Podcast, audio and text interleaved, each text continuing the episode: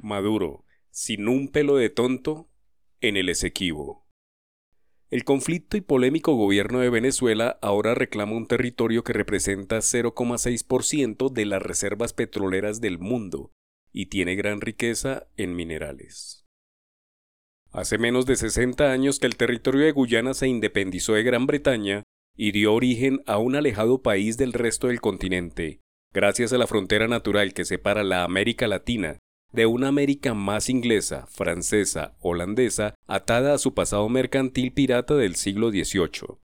Son 159.500 kilómetros cuadrados ricos en recursos naturales y forestales, olvidados de todo el mundo, pero no por el conflictivo presidente venezolano.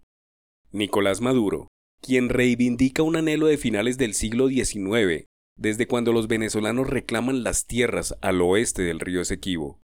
El problema diplomático data de 1899, cuando un arbitraje internacional le dio a Gran Bretaña ese territorio totalmente selvático, pero en 1962 Venezuela desconoció tal arbitramiento y de cuando en cuando ha exigido dicha región inundada de gran vegetación, pero más exuberante en oro, plata, coltán y por supuesto gas y petróleo. El caso en disputa está en la Corte Internacional de Justicia, pero como hay elecciones en Venezuela, el chavismo vuelve a mostrar los dientes, ahora que el gobierno demócrata de Estados Unidos necesita del petróleo venezolano ante los conflictos sin final de Ucrania e Israel.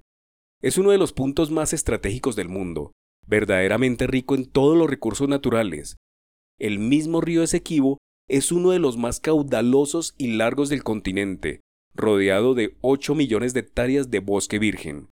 Es una región enorme que puede ser igual a dos veces el departamento de Antioquia. Dicho diferendo entre dos países no puede verse solitario, hace parte de una suerte de problemas que pueden escalar y convertirse en conflictos de escala mundial.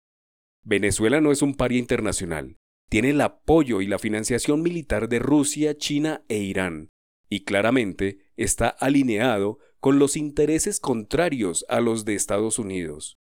Quizá el nuevo brote de conflicto sea una ficha más que se mueve en el espeso panorama internacional, y todo obedezca a un juego de roles de desestabilización global. La invasión de Rusia a Ucrania está casi olvidada en el resto del mundo occidental.